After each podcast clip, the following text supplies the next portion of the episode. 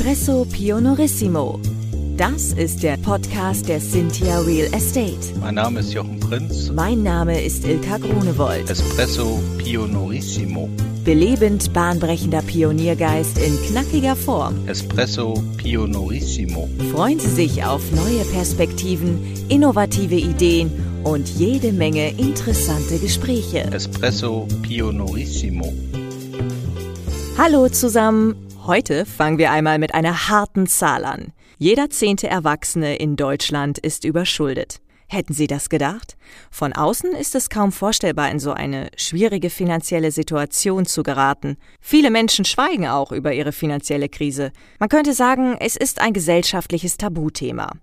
Wir wollen aber heute einmal darüber sprechen und haben dafür einen Gast eingeladen, der sich im Rahmen einer Stiftung mit dem Thema auseinandersetzt und auch damit, wie unsere Kinder schon von klein auf den richtigen Umgang mit Geld lernen können, damit es im Erwachsenenalter gar nicht erst zu einer Verschuldung kommt.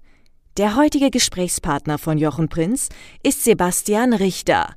Er ist Geschäftsführer der Finlit Foundation. Ich freue mich auf euer Gespräch.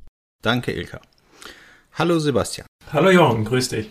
Sebastian, wir haben uns ja schon vor einigen Jahren kennengelernt bei EOS in einem eigentlich ganz anderen Kontext als das Gespräch, was wir jetzt hier heute führen zu dem Thema Finlit äh, Foundation. Ganz spannendes, fast magisches Thema, auf das ich mich besonders freue. Aber wir haben uns ja kennengelernt, weil du im Bereich des Corporate Developments der EOS-Gruppe tätig gewesen bist und da im Prinzip junge Gründer wie mich entsprechend unterstützt hast. Ähm, dann auch das Geschäftsfeld weiter auszubauen. Und irgendwann vor einigen Jahren hast du dich dann entschieden, eben dieses Finlet-Thema entsprechend aufzugreifen. Magst du vielleicht selber noch ein paar Worte zu dir sagen und zu deinem Hintergrund und äh, wie es dazu gekommen ist? Ja, mache ich sehr, sehr gerne. Also ähm, ja, ich bin schon relativ lang in der Finanzbranche insgesamt unterwegs. Also vor gut 20 Jahren bin ich mal gestartet als äh, klassischer Bankkaufmann, ähm, ich hatte dann das Thema irgendwie auch nicht mehr losgelassen. Nach dem Studium ging es dann quasi von dem Privatkunden weg auf die ähm, Unternehmenskundenseite. Dort habe ich äh, eben auch ähm, Unternehmen beraten, vorwiegend vor allem im Bereich Unternehmenskäufe und Verkäufe. So kam dann auch der, der Sprung zu EOS äh, an der Stelle und da haben wir uns ja auch kennengelernt. Ja, und seit äh, anderthalb Jahren darf ich dieses wunderbare Thema äh, der Finlit Foundation äh, mit einem richtig coolen Team gemeinsam machen. Auch ein Finanzthema, aber irgendwie ein anderes Finanzthema, möchte ich mal so sagen.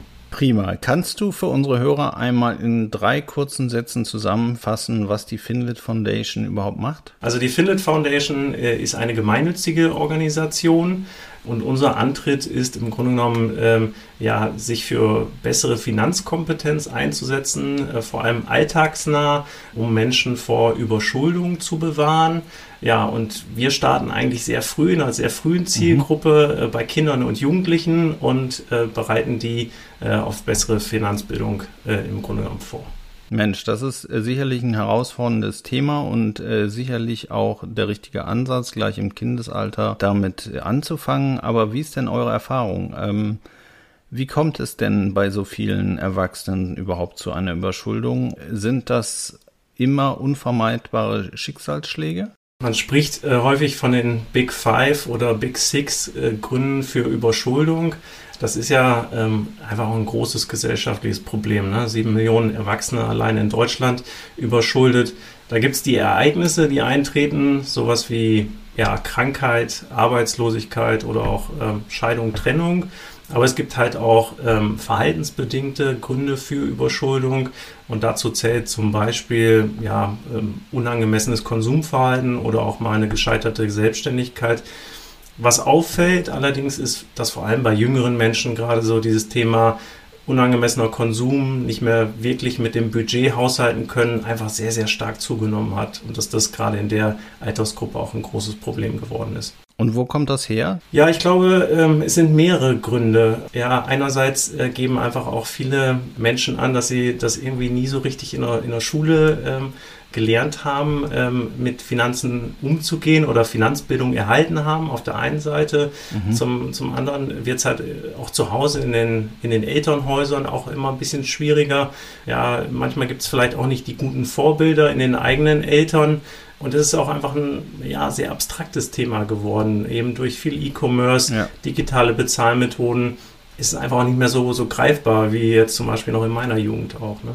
Naja, im Nachhinein betrachtet muss ich mich äh, tatsächlich immer wieder äh, daran erinnern, dass ich, äh, nachdem ich aus der Schule raus war, die mir jetzt nicht sonderlich viel Freude bereitet hat damals, äh, immer wieder gedacht habe, naja, so richtig fürs Leben vorbereiten tut die Schule ja nicht. Ne? Also lernst zwar Mathe, lernst ein bisschen rechnen, auch multiplizieren und so weiter und auch Sprachen, wenn du dazu Lust hast. Du lernst äh, Basketball durch die Gegend zu schmeißen und auch äh, dich gegen andere zu behaupten aber so Fächer wie, wie gehe ich mit meinem Geld um oder wie äh, treffe ich die richtige Entscheidung für die richtige Investition, äh, wie wechsle ich einen Autoreifen bei meinem Auto, das lerne ich in der Schule nicht. Nee, leider zu wenig. Also die Alltagskompetenzen, äh, die gehen ein bisschen unter.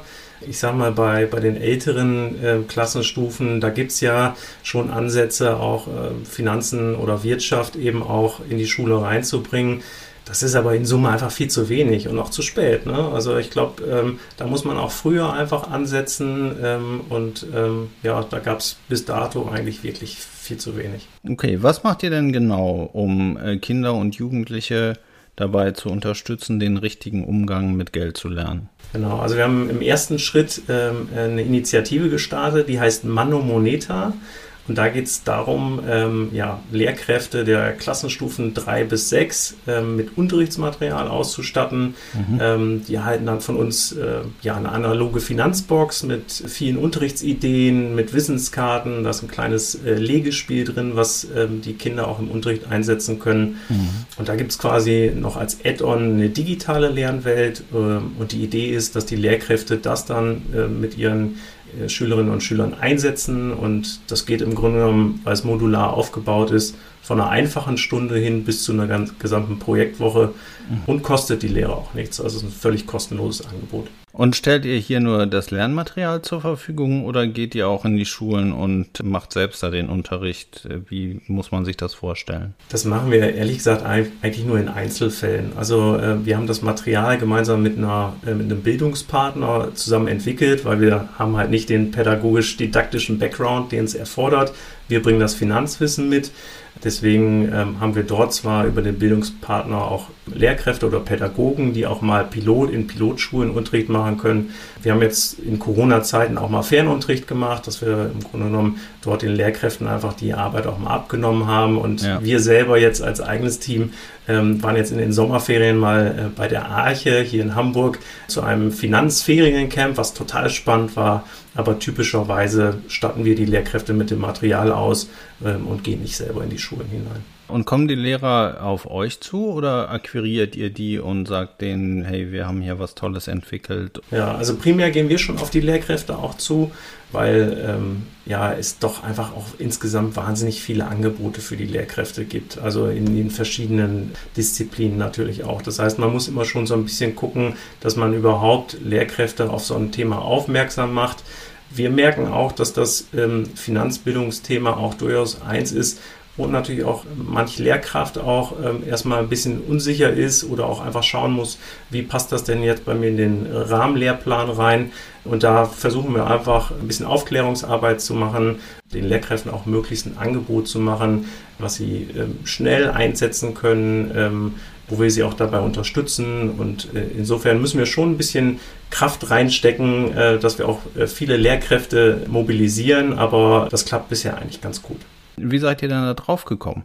überhaupt das äh, zu machen. Also das ist ja schon, vorher hast du geguckt, dass du irgendwie Unternehmen ankaufst, die passen für die EOS-Gruppe, mit denen wir äh, möglicherweise die, die Gelder des, äh, unseres Gesellschafters besser anlegen können und besser vermehren können. So, und nun äh, geht es um einen sehr sozialen und aber auch notwendigen Zweck. Und du bist ja mit, mit dem ganzen Herzen bei der Sache und ich äh, sehe, wie du da mit dem Thema mitfieberst und kriege auch Gänsehaut, wenn ich darüber spreche. Ähm, also insofern, wie ist das überhaupt ins Rollen gekommen? Ja, das ging so vor drei, vier Jahren los. Äh, Startpunkt war ähm, eigentlich die Cultural Journey bei EOS, wo wir uns damit äh, beschäftigt haben. Wofür steht EOS eigentlich? Was treibt äh, auch unsere Kolleginnen und Kollegen eigentlich an? Und am Ende des Tages ist eigentlich ein sehr schöner Purpose rausgekommen. Der hieß, du kannst dich bestimmt auch gut erinnern, EOS for a Debt Free World. Mhm. Also EOS für eine schuldenfreie Welt, was äh, bei einem Inkasso-Unternehmen ja erstmal zur Diskussion einlädt. Ja. So, und da gibt es ja im Grunde genommen äh, die, die zwei Achsen. Äh, einmal im operativen Geschäft, wenn eben ich sage mal, säumige Zahlerinnen und Zahler eben bei uns sind, mit, mit diesen Menschen vernünftig umzugehen, ihnen eine faire Chance zu geben, von dieser Überschuldung runterzukommen. Ähm, wir haben aber gedacht, äh, um wirklich äh, Schuldenfreiheit ähm, in der Perspektive anzugehen, ist doch so wahnsinnig wichtig, auch präventiv unterwegs zu sein.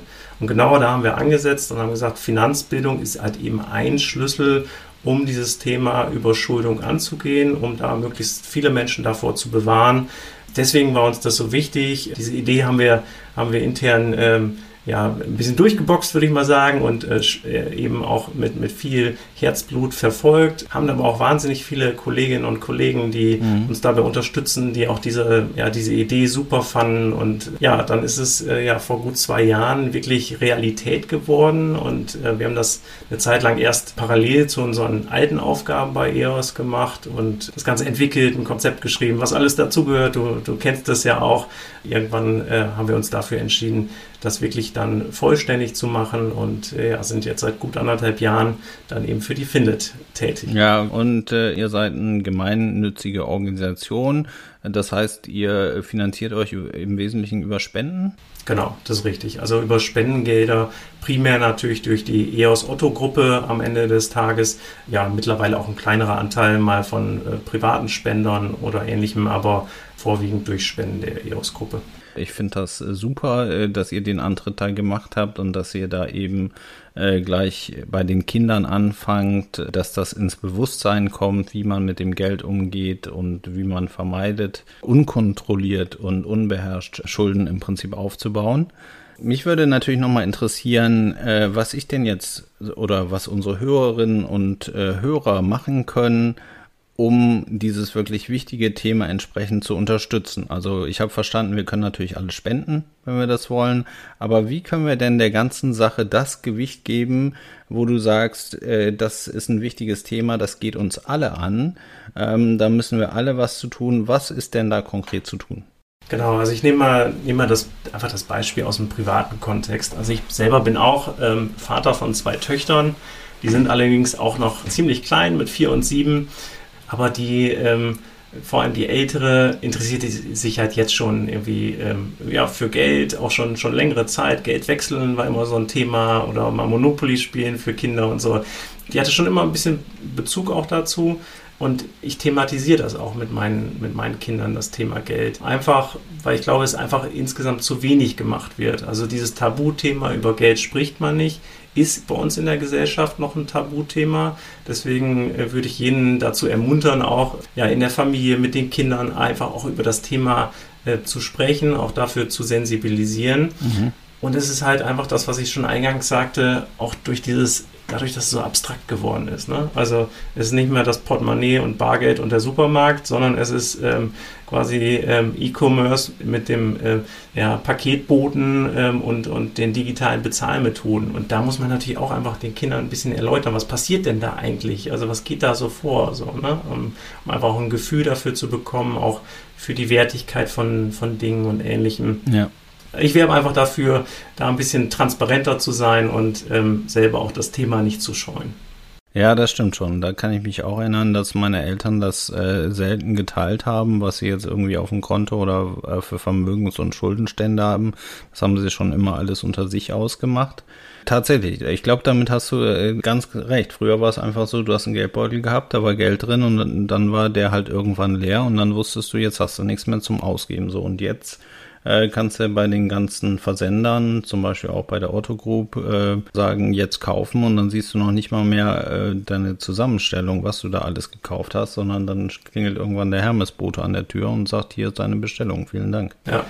So, also es ist halt alles sehr viel schneller geworden, aber dadurch natürlich auch ein ein Stück weit intransparenter. Ich beobachte das ja insgesamt auch nicht nur unbedingt beim Geld, sondern jetzt mit, mit den ganzen digitalen Möglichkeiten, mit dem Datenschutz und irgendwie teilen die Menschen gar nicht mehr so gerne untereinander Informationen, weil es natürlich auch Gefahren birgt. Ne? Du kannst dann möglicherweise aus, digital ausgeraubt werden, äh, deine Daten können missbraucht werden und so weiter, aber irgendwie finde ich das schade, weil immer dann, wenn man was vom anderen erfährt, was er auch macht, äh, äh, fängt es an, so ein bisschen zu menscheln. Und das, das geht natürlich auch jetzt vielleicht beim Thema Geld dann ein bisschen verloren. Absolut. Also ich glaube, es ist schon, schon ein wichtiges Thema, auch ähm, ja, insgesamt da ähm, ein bisschen, bisschen transparenter zu sein.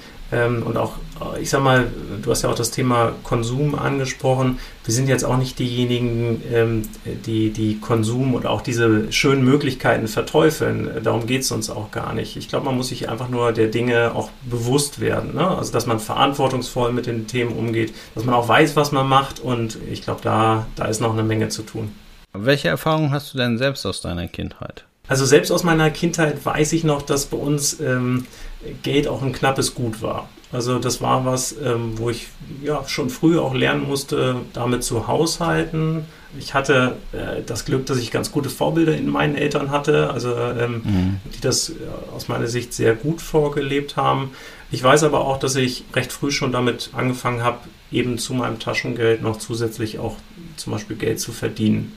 Also irgendwie im Supermarkt mal Regale auffüllen mhm. oder ähm, in den Sommerferien auf den, auf den Bau gehen oder auch mal Tennistraining geben. Da war irgendwie so alles dabei.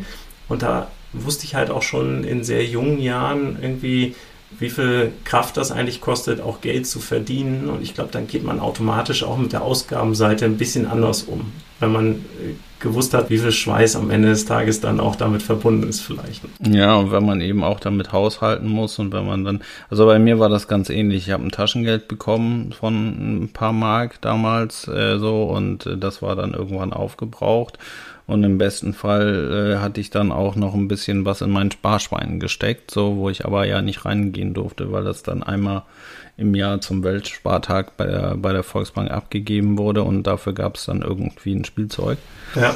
So, ähm, also insofern war alles, was im Sparschwein war, auch erstmal weg. Und Darlehen gab es bei meinen Eltern nicht. Und wenn ich was haben wollte, dann ging das auch tatsächlich nur über den Job und auch den musste ich mir selbst besorgen, äh, weil mein Vater gesagt hat, äh, du kannst dich gern in der Firma, in der ich arbeite, bewerben, aber ich werde da nicht für dich fragen. Du musst das schon alles selbst und ständig machen. Und äh, insofern haben mich meine Eltern immer zur Selbstständigkeit herangezogen, um mir dann eben auch das Gefühl zu geben, dass ich selbst Verantwortung für mein Leben übernommen habe und dann letzten Endes auch für meine Finanzen. Ja. Ja, ich glaube aber eine ganz tolle Art und Weise. Ne? Also irgendwie, ich glaube, dieses ähm, dann zur Selbstständigkeit zu ermuntern, ähm, ja, ich glaube, wenn es da mal hart auf hart kommt, dann hilft man natürlich trotzdem so, ne? Also, aber ähm, erstmal erstmal erstmal ermutigen, ähm, da selber Dinge auszuprobieren, ist natürlich genau richtig. Ne? Also ich kenne das ja bei uns, wenn sich bei uns irgendjemand, ein Familienmitglied bewirbt für ein Praktikum oder für einen Ferienjob von einem Mitarbeiter, dann äh, stellen wir den immer ein. So, also dann ist es ja, also das ist ja schon die Empfehlung per se. Natürlich sprechen wir dann nochmal mit dem Elternteil, ob das okay ist. Ja. So, aber dann sagt ja keiner, nee, dann kannst du nicht machen. Mach's ja. mal richtig hart, stell den ja nicht ein. So, das machen, machen ja die Eltern dann auch nicht, sondern, und darum ging es ja meinem Vater auch nicht. Meinem Vater ging es ja einfach nur darum, äh, dass er das nicht macht wie viele andere meiner Schulkollegen, die dann, äh, wo dann die Eltern gefragt haben, haben wir hier einen Job für meinen Sohn? Ja. So, also die wollte einfach die Selbstständigkeit entsprechend fördern und das hat er, glaube ich, äh, gemacht damit, was mich mir natürlich am Anfang ja schon auch schwer gefallen ist, dann diesen Schritt zu machen und mich da zu bewerben. Aber als ich dann den Job bekommen habe, habe ich meinem Papa gesagt, hier, ich habe es auch ohne dich geschafft. So, also insofern, und wie viel dann sein Zutun war, das wird für immer sein Geheimnis bleiben. ja, das stimmt Auf jeden Fall hatte ich ein gutes Gefühl dabei, als ich dann irgendwelche Lagercontainer in grauer Farbe anmalen konnte und am Ende des Monats ein paar hundert Mark quasi auf mein Konto überwiesen kam und ich noch nie so viel Geld hatte auf einen Schlag. Ja, aber ich sag mal, so wird halt auch Motivation erzeugt, ne? Und so ist man dann eben auch auf, stolz auf das, was man erreicht hat am Ende des Tages, ne? Also. Genau, du kannst es halt besser einschätzen und du weißt dann auch halt mehr das, was du dann von deinen Eltern als Taschengeld bekommst, einfach mehr zu schätzen, weil du weißt ja, okay, dafür äh, musste ich in meinen Ferienzeiten fünf Tage arbeiten, um dieses Geld zu bekommen. Und da hast du natürlich dann eine entsprechende Bewertung für die Leistung.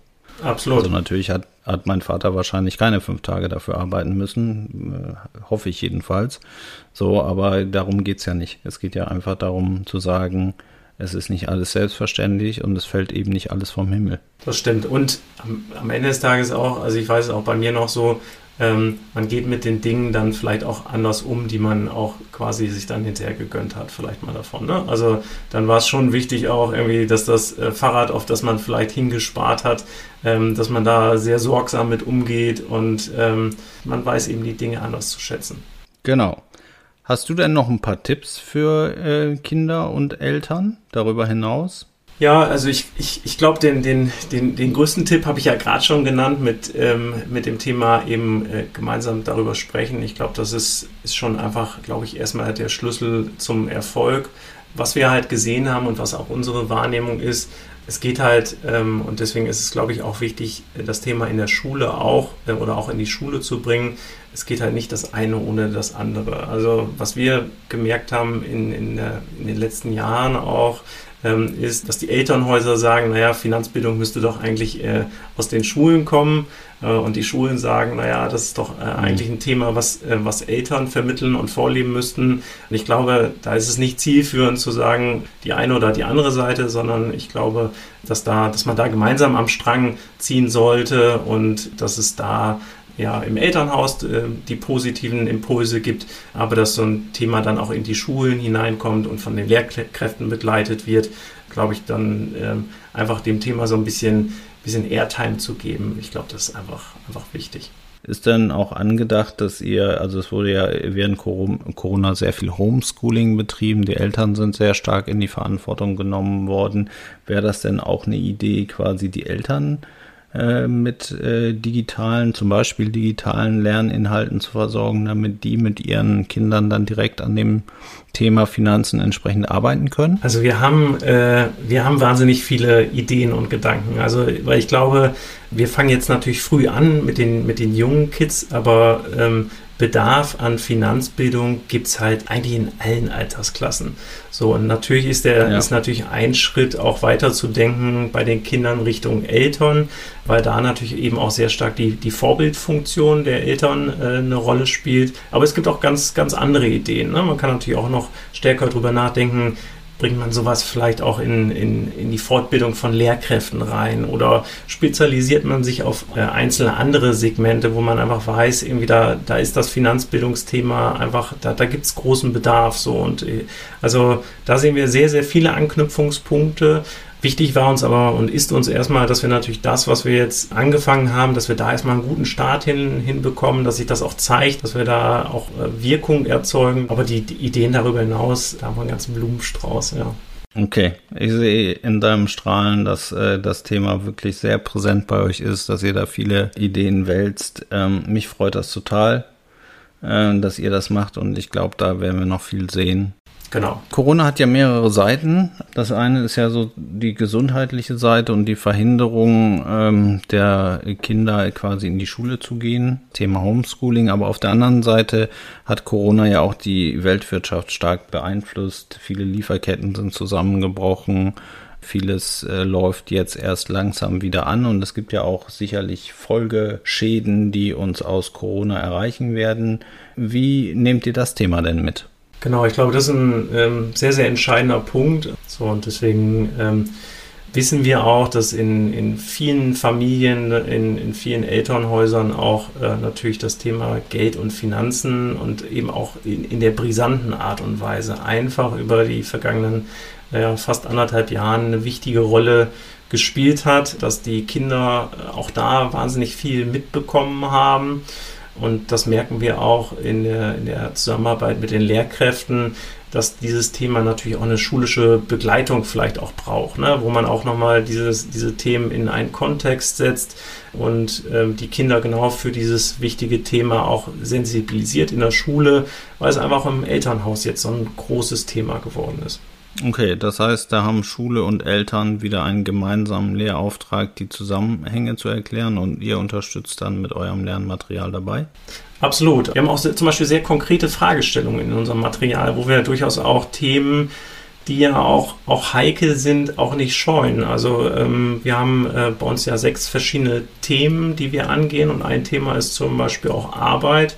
Geht zum Beispiel auch um das Thema Arbeitslosigkeit und äh, wie sähe so ein, ich sage mal, Notfallplan vielleicht auch in einer Familie aus, wenn jetzt auf einmal ähm, ein Elternteil ähm, mhm. äh, eben in die Arbeitslosigkeit hineingeht und, und auch solche Themen werden bei uns angesprochen, das schauen wir nicht weg und versuchen auch einfach dafür zu sensibilisieren, auch wenn es natürlich ja durchaus auch ein schwieriges Thema ist. Ne? Ja, aber insofern ist natürlich der Umgang, der transparente Umgang mit der Sache und die erzieherische Leistung bei den Kindern entsprechend wichtig, weil ich glaube, dass äh, man nur dann äh, aus Problemen rauskommt, wenn man sie halt auch angeht. Ne? Ja. Also von alleine lösen sich die Themen meistens nicht absolut.